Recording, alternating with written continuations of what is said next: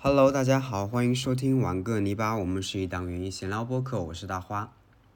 Hello，我是森森。大家晚上好。大家十一月好，哎，这期播客发出来是十一月吗？对，那十一月的第一个周四。那就十一月的第一个周四，大家晚上好，应该是晚上发出。嗯，那开始之前，我们还是可，听众也可能白天听到。我们开始之前还是在呃说一下我们的双十一聚会线下聚会的一个消息，这次你来说吧。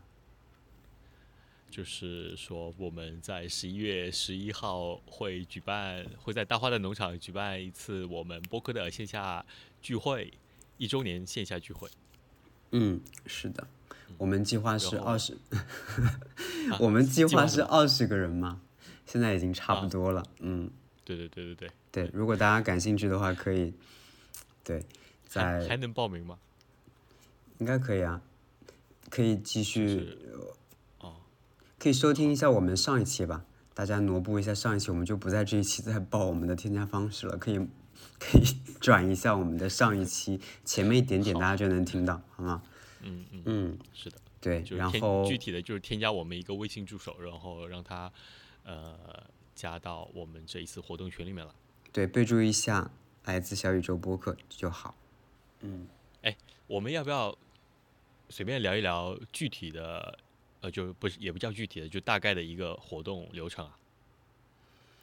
我觉得之前也讲了，就是带大家在花园里一起跟我们散步，因为我们经常会聊到农场，聊到各自的花园，也经常我们两个会录那种纯在室外收音，我们俩散步介绍花园以及，嗯，我们俩看到什么聊什么那种状态，我觉得蛮好的。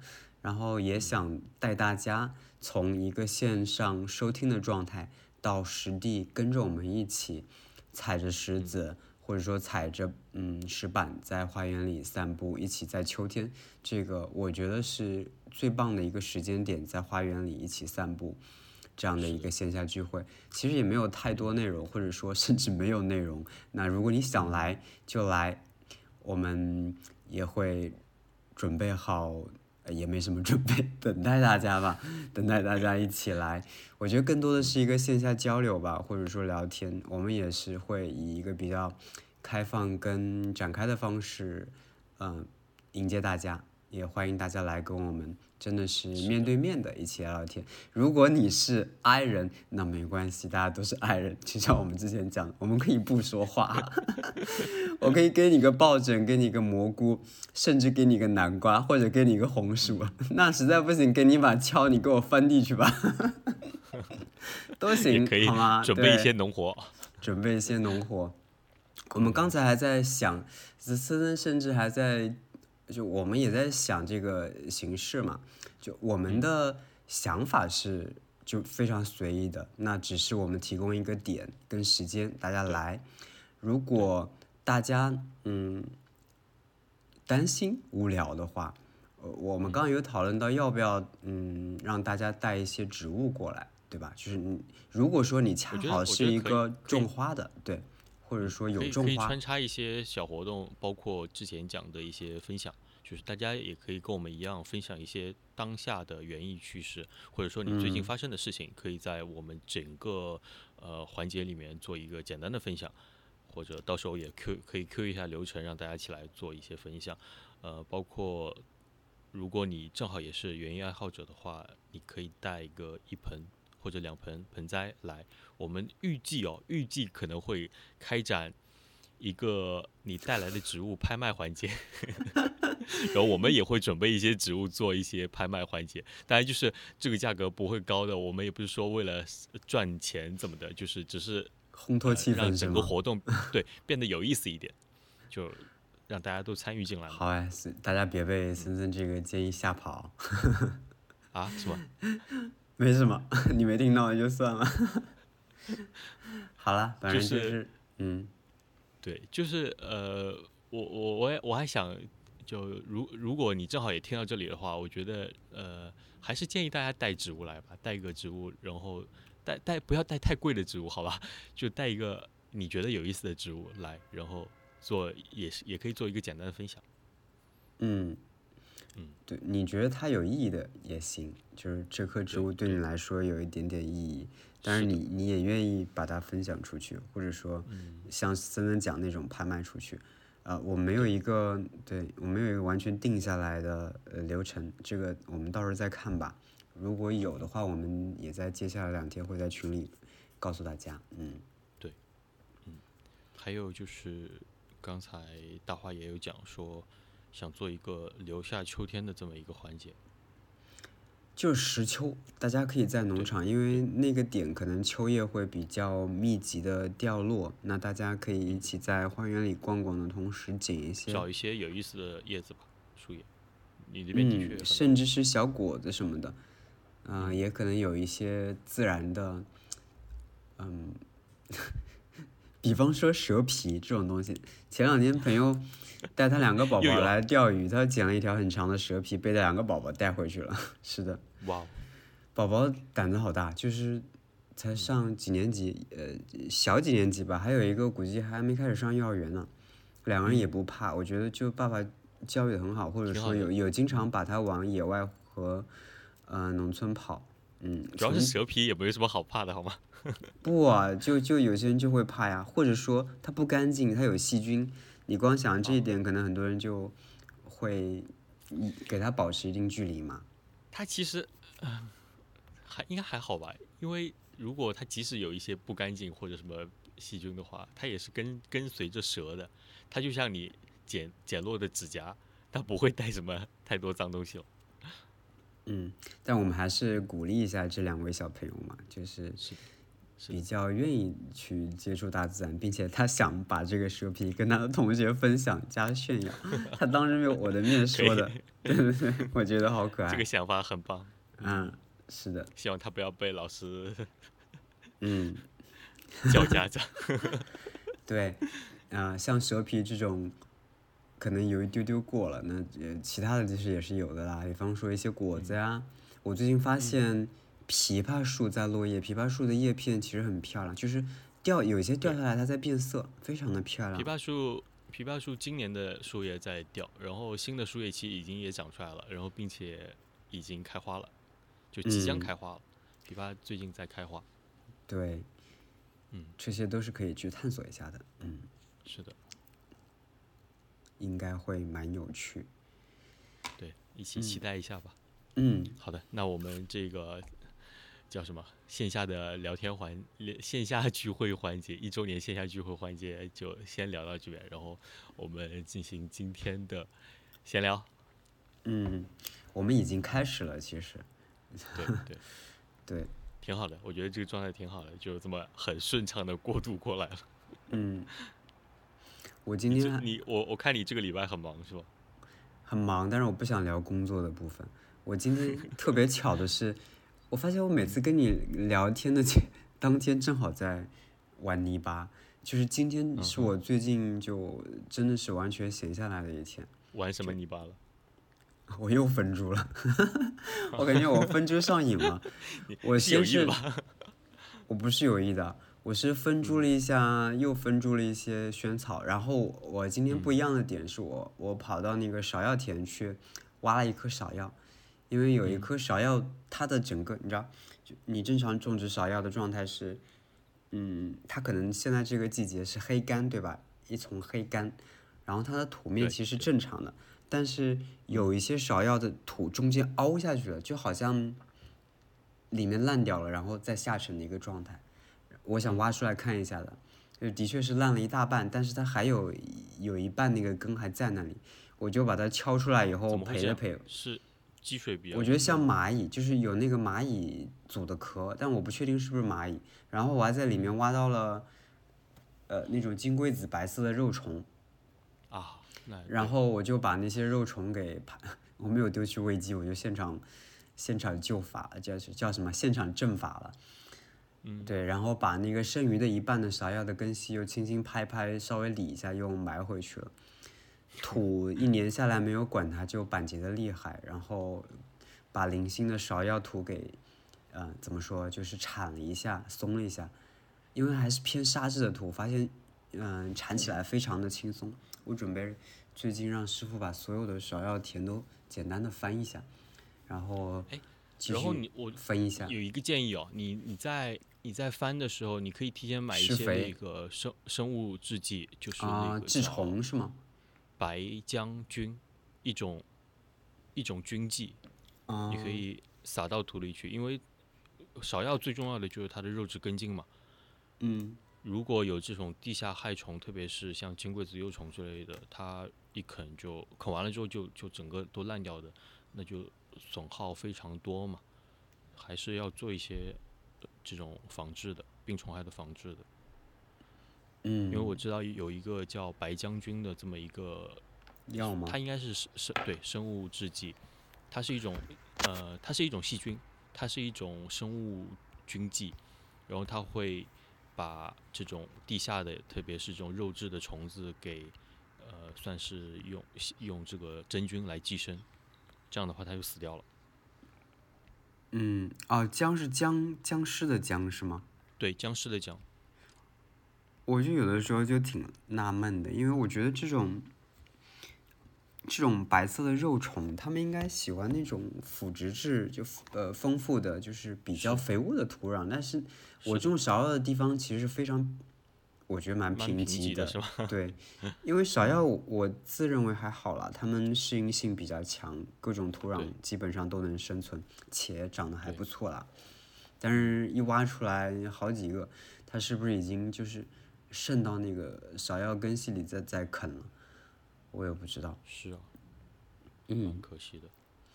你可以试一下，因为它其实是一个天呃本身就存在于自然当中的一个一种菌类，嗯但是你在就是你需要的这个区域稍微适当补充一点的话，让它大量繁殖一点，也会对嗯你这边的植物会更好一点。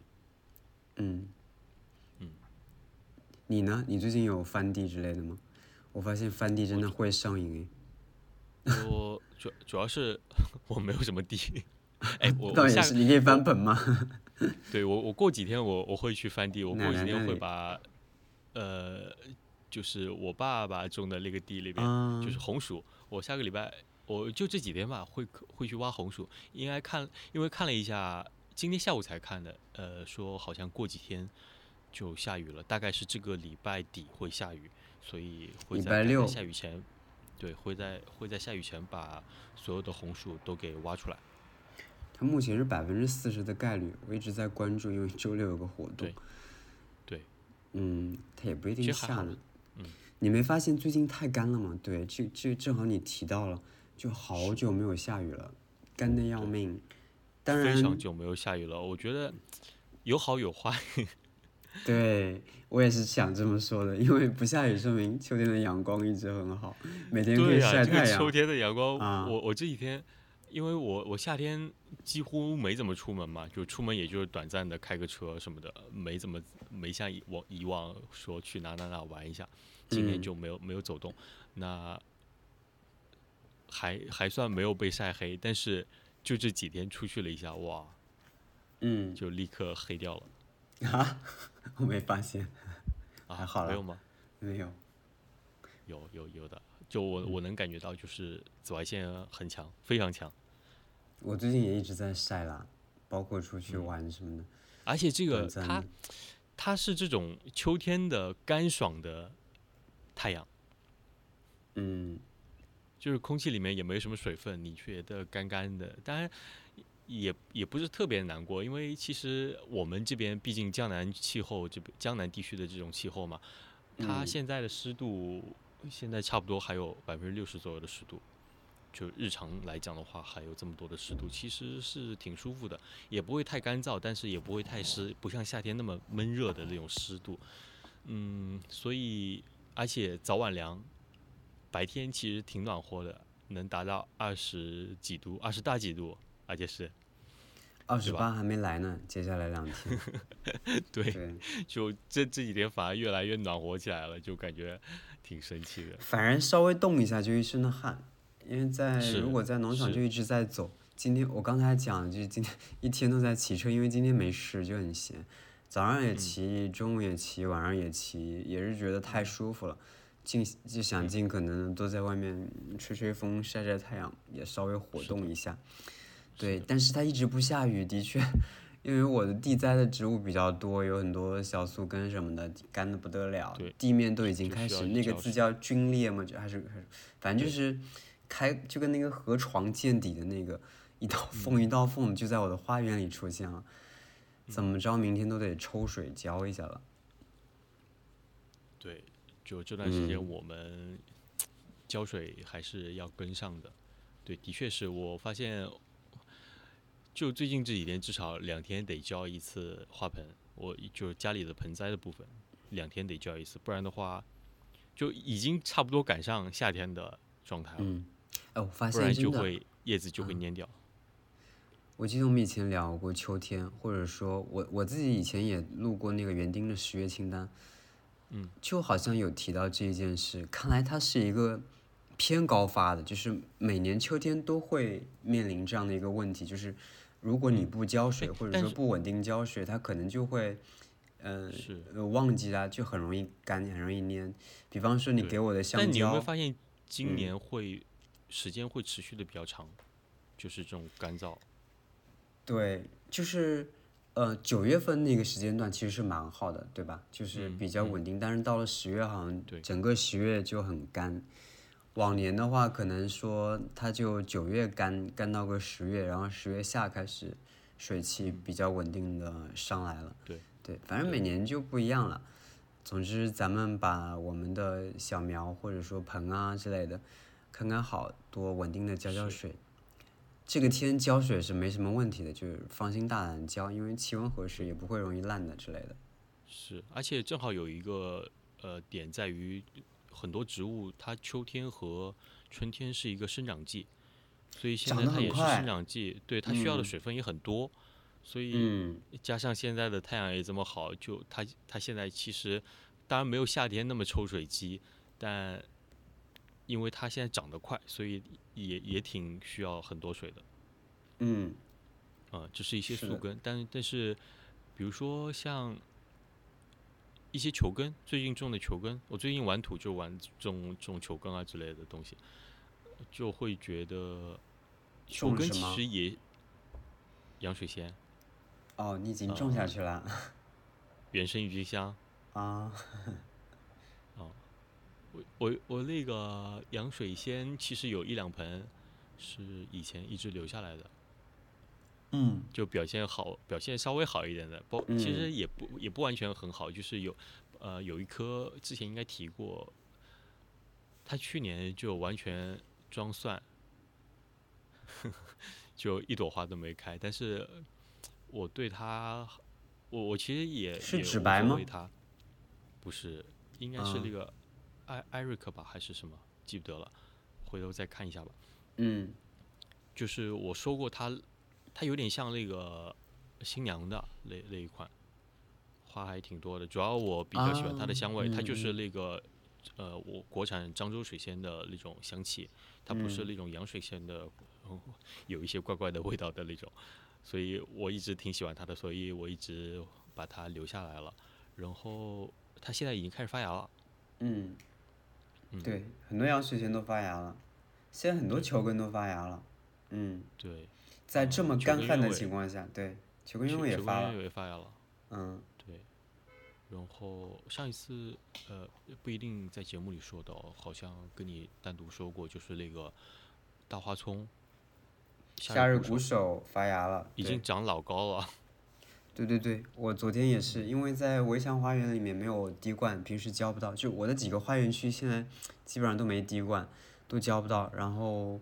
前两天他开喷灌的时候，就拉了很长的管子，把那几个发芽的夏日鼓手也浇了一下，就能够感觉到这两天蹭蹭蹭的也在长，可能没你长得快吧，但是，对这个这个花葱是可能唯一在这个季节发芽的，或者抽的最快的。说说到花葱，我突然想到，就是在我另一个花葱，因为我的那个大花葱是种在奶奶院子里的，在院在奶奶小院子里面。大花葱的隔壁，它的旁边有今年春天种下的花毛茛，也发芽了。也发芽了。对我没有起球，然后它在里面发芽了，然后并且很大一丛，表现还是不错的。嗯，对，有一些位置，我觉得有一些位置种的好，它真的就是每年可以那个孵化，包括银莲花对，啊、对，银莲花我的也发，发的还蛮早的，其实有已经有一阵子了，有一些没有死掉的银莲花又冒出来。嗯，哎，我觉得其实我们这边，我我总结了一下那个土壤，那个土壤也就是排水性好一点，然后沙质比较多。嗯，其实我们这边夏天下雨量也挺大的，也不会死掉，也不会烂根、烂球根，所以这些也算是一个经验总结吧。就是如果你也想这么简单的、持续的拥有这样的植物的话，其实可以考虑考虑把你的土壤稍微改一改，然后即使夏天有很强的雨水，也可以。我觉得，嗯，怎么讲，就人家说不定养的都比咱们好，真的，因为我发现，万一万一来一个听众说啊，你才知道这回事。啊，对啊，不是有人说就喜欢森森这种没见过世面的，你看都已经吐槽成这样了，一个连直播都没有在直播买过东西的人，一脸心悸的在描述着，其实我也没买过啊，但是我知道这回事，因为我发现银莲真的，它每年就是有一些就会从土里冒出来，但是我这两年发现啊，盆栽的银莲有一些我我因为我有一个遮阳网，就那个遮阳网下面有很多盆栽，它而且是整个夏天都有喷灌一直在喷，就是那个土壤一直是湿的状态，它还能发芽，就是它还没烂掉。就有一些银莲真的是蛮厉害的，我不知道跟品种有没有关系，但是可能很多嗯那我那我等今年开花了看看这个花毛根。啊看是什么品种。如果说留下的是那种单瓣的蝴蝶花毛嗯根，那可能它更强健一点。但如果其他蝴蝶花花毛根根都有的话，也行，其他花猫更也行，蝴蝶应该会更强一些。嗯我总结出来的经验是这样的，就是你只要抬高的苗床，你去不嗯不去翻它的土，或者它花谢了你不拔它，它来年都会有一定的概率去复花，但是可能会损失一部分。但是我那个苗床就是它谢了，我可能就把它拔了，因为就我我把它当做一次性种植，其实对，其实它卸了那个爪爪还在的，而且一直到了夏天，可能干瘪了，在土里，你把它翻出来，它它一直在以一个干瘪的状态就暴露在空气中。过了一些天，一阵雨，那些又吸饱了，就是可见你把它收起来，秋天的时候再给它，如果你能够让它不烂，在整个夏天到了秋天的过程它不烂，到秋天气温合适，你再给它喷水，它又会从那种僵尸状一下给吸饱。但是我们挖出来就不管了。现在想想，的确，啊、但是也，嗯，也也麻烦嘛，就也没有弄这个东西，就又来年买一些新的了。的确是有，现在想的确是有一些浪费。下一次，啊，下一次就到那个点，我就拉志愿者过来捡吧，然后让大家如果有人喜欢的话，可以拿回去种。嗯，搞一次活动，对收集球根。是的。嗯，最近对，的确，你嗯我我这样听下来，我觉得你这样还是蛮浪费的。就是它其实你你如果把它全部起上来，然后分分拣拣，有很多就是卖的这种规格。嗯，但是真的就因为因为我这次我看它发芽了，我在想，哎，我一我一开始看到它发出一点点小芽的时候，我觉得，哎，这难道是个杂草吗？然后我还往下扒了一下，发现有小爪子，然后我就继续挖了一铲子，发现那里面有好多小爪子，我就随嗯手掐了几，就是随手拈了几个小爪子，种到了我想让它长的地方。你想，我们买一个小小球、小爪子回来，然后还要费心的去催它的芽，然后催催芽了之后，还要每天担心它烂掉。你像现在温度这种，虽然早晚蛮凉快的，白天温度一高，它很容易就 烂掉了。我现在已经不催了，我已经懒到极致。我给大家推荐一个方法，就是如果你？对你如果地栽，那请你到十二月再种。十二月气温已经降到几度的时候，你种直接下地，直接把那个话梅或者说那个爪子干瘪的爪子种到地里，没有问题的。我去年就这么干的。但是但是嗯你想，他就在奶奶那个院子里面，也没有人管他，然后经历了很多的雨水，嗯，它也这个季节它也就自然发出来了呀，你也不需要管它。是的，只要它我也没扎等到我也它扎根没等到以后，嗯，对他，他也他也没有等到说十一月、十二月再发出来，他就在现在已经，他现在已经长到，我觉得他已经有个五到十公分高了。对，就其实越往后越多啦，就是各种球根就要开始冒冒出来了。是，我这边还冒出了一些下雪片莲，准备把有一些下雪片莲，呃，从苗床里轻轻，塞到花园里面去。嗯洋水仙最近也开始冒头了，一些小的单瓣的那种小花的洋水仙，我这边小花的洋水仙已经长好高了，微醺水仙也开始抽出来了。对，我经人抽的很高，但是那个，嗯嗯那些大花的都没有，我大花的烂了好多，今年，明年，我发现，包括一说到这个种球的烂哦，我因为我前几年发现我之前种的，虽然我没有什么鸢尾，就那么一两盆，但是如果说我大概总结了一下，就是两三年没有分盆的话，没有分株的话，它其嗯实老的球茎也会烂掉。我不知道是到，难道是就是到时间了吗？它就会烂，还是说其他的原因？我觉得，当然分株也会刺激它的活性，就跟植物的修剪差不多嘛。你修剪了，它就底下会更萌萌发一些更强健的呃新的枝条啊什么的出来。这个球根我觉得应该也类似吧，因为都是植物嘛，可能也差不多。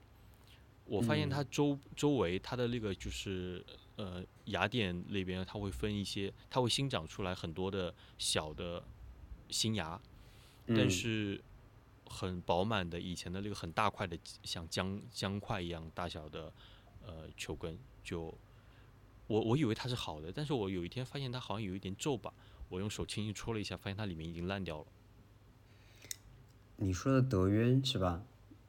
对，的确，哎呀，德渊反正今年比较惨。就这么看这么看来，园丁真的很忙哎。就是如果你大量种植的话，有很多事情要做，有一些很多事情是不起眼的，但是你日常一定要坚持去做，不然的话，你就会有很大的损失。嗯，就是因为我今年五月花后没有怎么分株，然嗯后分株了的一些就，我们好像上期还是哪一期也说了，就长得很好，在芍药田里面，当然也有一部分死亡，但是大部分都在。我还是庆嗯幸分了那一点，起码明天能明年能让我有一点花，起码有点花可以看。嗯，最近呢就可以接着分芍药了，我就可以再把芍药分一分。春天的花其实是够看的，就是可以让有一些烂掉的，或者说，对，再备份一下。嗯最近的花就是之前有说到过的粗秧草，早花的粗秧草已经开了。我觉得算是秋天，就这个季节连带，呃，你你会觉得，呃，还有一个就是正好跟今年的天气也有关系，就是往年好像它开的时候都开始进入到那种一场秋雨一场寒的这种状态，然后会接连的有一些阴雨天，就是秋天过渡到冬天的这种阴雨天，但是嗯。今年好像不知道没来还是就压根就没有，就天气也很怎么讲，天气也很棒，就嗯，每天都可以达到一个很好的观花效果。那些早花的粗秧草每天都会开爆盆，一般也要到十一月了。反正是啊，嗯，这些粗秧草冬天冷一冷，你放在阳台有阳光晒的地方，它还是会长得很快，是对吧？就它们这些花会跟着阳光开嘛，就是如果今天是阴天，它虽然也在生长，但是它就不打开，那就没有观赏的效果嘛。嗯，而且最近其实吃的东西还挺多的，你想。嗯最近很多蔬菜已经就是秋冬的蔬菜已经陆陆续续开始可以吃了。我看我们小区有一个阿姨跟跟我妈妈是朋友，她早早种的一些花菜已经开始有收成了，然后特别是十字花科的，她种的比较早嘛，比如说花菜，嗯，她还种了芥蓝，嗯他种了比较大的那种鸡腿芥兰，也有收获了。嗯然后其他的十字花科的，就是一些普遍的所谓的青菜，苏州青、什么上海青之类的青菜嗯也嗯，开始吃了。对我们农场的也好大了。对，并且已经有很大量的收获了。他们他们想着就是这波收获完了之后，可以再种一波，趁天气好再种一波，然后接下来可以可能会等到差不多过年的时间段可以吃到。嗯所以最近蔬菜真的很多。我我是怎么发现的？因为我发现妈妈最近开始包饺子了。哦，对，如果她包饺子的话，说明就是最近青菜啊或者一些绿绿叶菜会比较多。她这样的话，她会加买一些肉回来做饺子馅。啊，我今天特别想吃饺子，结果没吃到。我今天早上就是，我今天早上骑车就是去找饺子店，结果去到那家他没开门，就只能转到旁边的馄饨店吃了一点，好可怜呐！突然间那么想吃饺子还没吃到，我也后来也没，当然也没有再去找其他的店了，就有点饿了。嗯，说到饺子，说到这个菜馅，呃，上次不是给你发农场那个甘蓝，就是我们去年有种的，嗯，很好看那个甘蓝已经长得超大了，然后我甘蓝，对，也有还有紫色的，嗯，今年真的太快了，我记得往年现在还是个小苗呢，可能是八月份播的那一批，然后活下来的现在就长得很大，把它们从蔬菜花园就最远端的师傅打理的蔬菜种菜的地方挪到了香草区，就是那个圆形的香草区，啊、为了让香草区冬天能够多一些肌理跟质感，还有，嗯，就是我终于种了茴香了，就是去年一直在种石螺，今年种了非常多的茴香，我把茴香，我们前几期或者说前前前不记得哪一期一直在聊芒树的茴香，真的太漂亮了，然后我就把那些茴香也布在了我的必经的那个路的两边。如果春天它们开花也能够跳那么哎高，那就有一种那你是种穿过球根茴香吗？不是就普通的。普通的才能开那么高吧？球根茴香开不了，普球根茴香我也播了。哦，球根茴香好像稍微会矮一点，但是它其实到最后抽花序的，就抽花嗯台的那、那那段时间，也都会拔到那么高。我来观察一下，嗯那个会稍微高一点点，嗯。而且我不知道，呃，因为你没有种过，对吧？我之前我就我我有一个很很明确的印象，就是我还是小时候奶奶在她那时候还有农村房子的时候，在门口种过茴香，会引来一种蝴蝶的幼虫。我种过呀，之前很久前种过。就是那个那个幼虫也是有点像那种呃，什么东西？蝴蝶还是什么？对，有点像柑橘凤蝶的那种幼虫。我觉得可能可能类似吧，可能差不多，因为它也会伸出触角来，然后那个触角会有很刺鼻的，也比较刺鼻，就是强烈的味道。嗯，但是它跟柑橘凤蝶不一样。等我观察一下。对，嗯，茴香，嘿嘿，期对，待如。果你种的多的话，应应该会引来这样的蝴蝶幼虫的。嗯，我觉得还有一个事情可以跟大家、跟听众说一说的，就是嗯最近这段时间的一些园艺活园艺活动吧，园园艺活，包啊，要做的事情是吗？对，我觉得是可以做一做，呃，来年的播种的，就是为来年做的一些播种。虽然好像听上去是有一些迟的，但其实很多，呃，植物宿根，包括鲜花或者说蔬菜的部分，都是可以在现在这个阶段再做最后一次的播种。嗯。嗯。哎，然后刚才其实可以刚才有说到嗯，嗯你说。刚才有说到嚼劲，嗯，我觉得可以那个，就是甚至趁这个时机把双十一 可能可以买东西直接说掉。刚刚说的是播种，其实你可以完全不用播，你直接买苗，因为现在苗太多了。对，就是是对，他们都是在为春天做准备嘛。播种的话，嗯就是你你你感受一下从零到有的一个过程。嗯、可能会相对省钱，但是不一定，谁知道呢？你能不能播出来？对，说不定买苗就更加有效、跟快捷，同时是省钱的，就看你自己的选择跟偏好吧。而且可以可以看看你自己本身有的条件，比如说你有一个棚呢，那我就建议你 买点种子回来播种，嗯，对吧？你有一你有一个暖棚，即使遇到阴雨天，然后温度降的比较低，你的这些小苗也可以顺利的在里面生长，那你可以试试播种。如果说你仅仅只是想播几颗玩一下，不如去买几颗小苗回来带带。我都想买了，真的，我播了好多都没出，今年，嗨，为什么？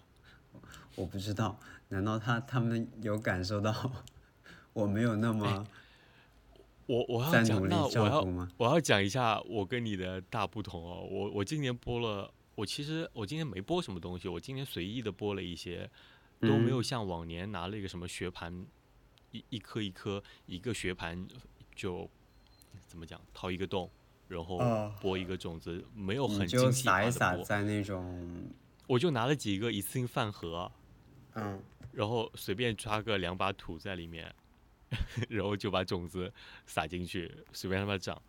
我就想，反正种子买的也多，它能出几个就出几个了，随便它了，就是抱，很很没有，怎么讲，完全没有抱太多期望的。但是出的却挺好的，是吗？对，出的嗯还挺令我头疼的，就出的有点太多了。看来又要分享。其实我不这个是说回头可以分一分。嗯，不是说完全出的不好，是可能有一些我期待它能够有一些比较出的比较好的，嗯出的就不怎么样。我有一些买的巨贵的种子，出的也不怎么样。但是那个我觉得就是种子的问题了。比方说它出了五分之一，那那五分之一，嗯我觉得不是我的问题，是种子的问题。对，那么贵的种子就出那么一点，的确让人有一些，因为出的那些都长得很好，其他就压根就一点芽都没有出现。嗯嗯我最近播了一些小梨花，就是啊，现在吗？种子，是前嗯阵子已经出了，已经出了。嗯，那你要带一个漫长的冬天，对，他们我其实应该我其实早春播我其实只比较好。是这样的，我就看它看它一堆种子躺在冰箱里已经好久了，嗯，而且它它的种子薄薄的，嗯，它的它的种子薄薄的嘛。你担心丢失活性是吗？对，我觉得它好像活性不会特别强，它不像那种很肉的种子。如果嗯说，应应该大家都知道，就是你这个种子如果它越大越饱满，那它保存的时间就低温保存的时间就会相相应的长一点。但是这个种子像一个灰尘一样，或者像或者特别薄，那嗯它很有可能就很快就失活了。我其实抱着很随意的，就是它能出就出，不能出就随便啦，这样子随手丢进去了，然后它就出了，而且出的挺好的。那你就带着吧，反正不多的话，你就一直带到明年春天，它会可能开的更早一对点。对，对，你想，就是这种夏天开的花，就是咱们就是尽量晚点播，嗯。对。还有啥？还有，你说要要哦，你说播种，我还以为你说要做的事情。哦我还我还播了水杨梅，啊，水杨梅不错。对虽然也能买到成品的小苗了，但是因为我从来没有种过这个植物，我觉得就是特别是对于这种没有接触过的植物，我觉得从种子带一带，可以也算是一个体验吧。水杨梅非常有趣，啊、很久前园艺世界有一位非常热衷水杨梅的大姐，有做过一期介绍，那一期真的我觉得拍的也非常的好。但是在国内我我们能种的水杨梅也就那几种，它也叫好像叫路边青还是什么的，就是在我们这里，嗯，但是园艺种真正全就全世界的园艺种非常的多。如果有机会可以收集到更多，你也可以试试看。反正我只种过相对常见那个红色、黄色，还有一个小小的那种橙黄色几种，但是论花量的话，就我可能就是你播的那个吧，我觉得是比较大的。你现在播的话，其实下地早点下地它没关系，它是耐寒的，然后春天会就是开的更好嘛。嗯，试试看，嗯，我当时开了好多花，可是我为什么后来就不种了呢？我看一下，我嗯播种的好像也是不应该不是不算大花的，什么色的？它它它的品种叫大花重瓣，是那个猩猩红啊，晚霞猩红红色的对，应该就是我种的那个。这个，嗯，对对对，就是这个。嗯，我有我有我我有拍过以前清晨采摘的视频，但是没有剪过。嗯试试看吧，也是想体验一下。然后说完花的部分，其实还有一些花，到时候再分享吧。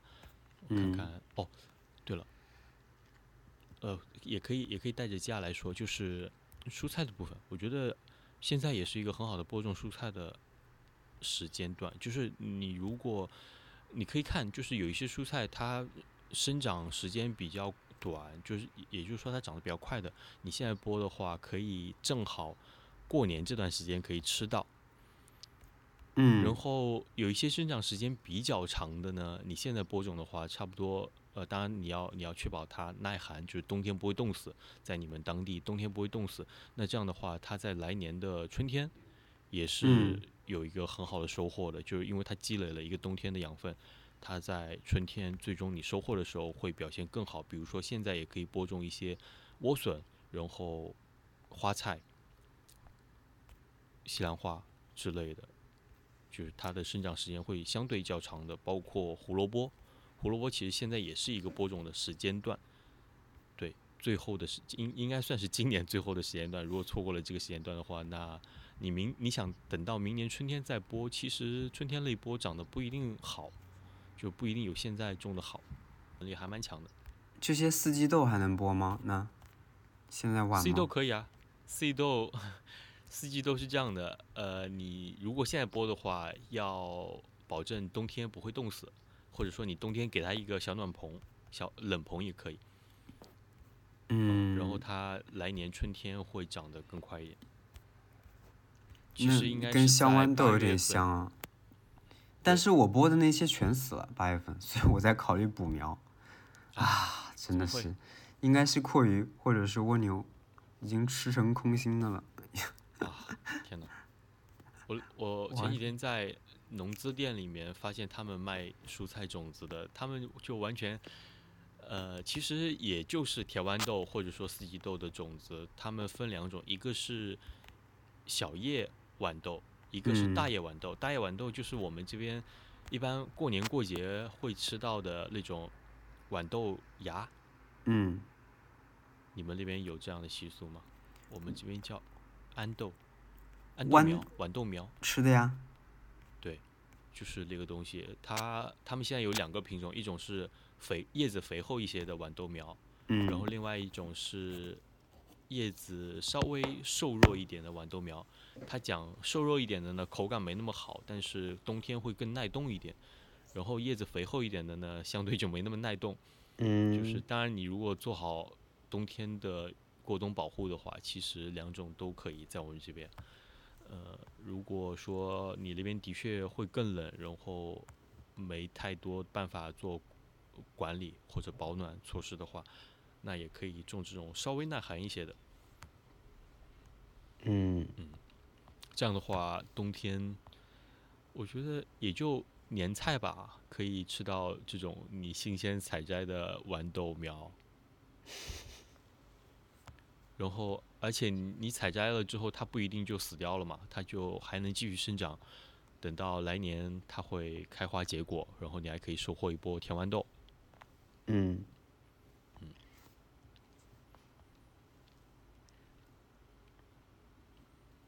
那我就，反正我先补，肯定要补一些，因为它都死掉了。试试试看吧，试试看。嗯，对，我可以把它最近嗯稻子收割，你可以囤一些稻草作为一些铺盖。覆盖是吗？对，其实冬天我觉得在我们这边哦，冬天铺盖就是稻草，厚稻草，大概铺个五到十公分左右，肯定不是不会死掉的。嗯，好，好嘞。而且它就算地面部分如果冻蔫了，它其实稻草下面的部分只要有覆盖，它还是在第二年春天会继续发芽的。好的。嗯而且它经经历过一个冬天的生长，它即使地面的部分冻死了，地下的部分、地下的根，它一直持续的在生长，缓慢的生长也是生长嘛。对。那第二年它的就是力量会更强大一些。其实我之前有过过冬的，就是有一年的那个甜豌豆结了爆多的那一年，可能是二零年，二零年那一年，它就是过了冬的，就是我秋天播的，然后下地，但之后不知道为什么就一直不行，这也是我很有执念的一个点。试试吧。嗯。好啊，那要不我们今天就聊到这里。好的。嗯。那今天就聊到这里啦，拜拜，拜拜，对，拜拜，我们下期再见，拜拜，太困了，先去睡觉了。你你是饿晕了吗？要？